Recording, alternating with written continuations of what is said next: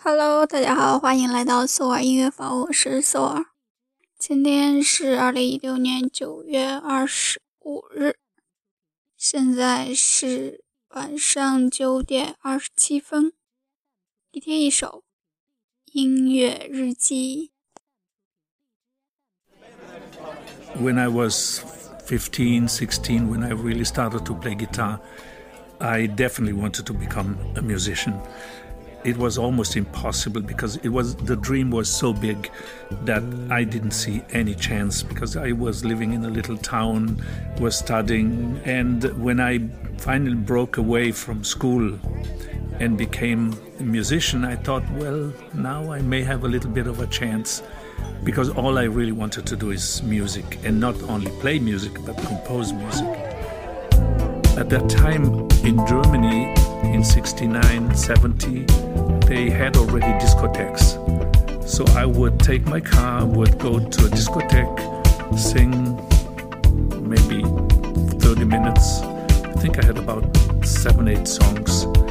I would partially sleep in the car because I didn't want to drive home.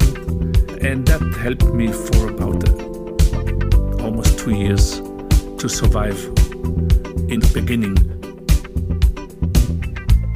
I wanted to do an album with the sounds of the 50s, the sounds of the 60s, of the 70s, and then have a sound of the future. And I said, wait a second, I know the synthesizer. Why don't I use the synthesizer, which is the sound of the future? And I didn't have any idea what to do, but I knew I needed a click. So we put a click on the 24 track, which then was synced to the Moog modular. I knew that could be a sound of the future, but I didn't realize how much the impact would be. My name is Giovanni Giorgio, but everybody calls me Giorgio.